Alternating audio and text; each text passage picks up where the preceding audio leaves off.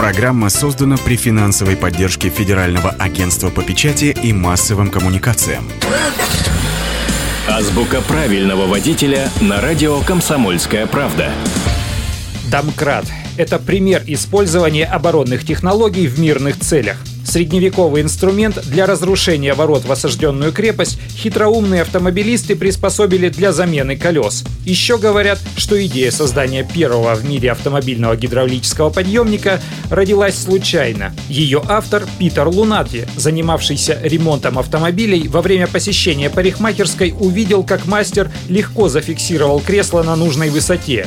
Не прошло и года, как в 1925 году Лунати изготовил автомобильный платформенный подъемник. Кстати, сейчас бывают не только обычные винтовые, но и надувные домкраты. Домкрат возите с собой всегда, на всякий случай. И счастливого пути!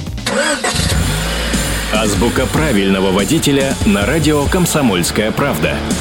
Проект создан при финансовой поддержке Федерального агентства по печати и массовым коммуникациям.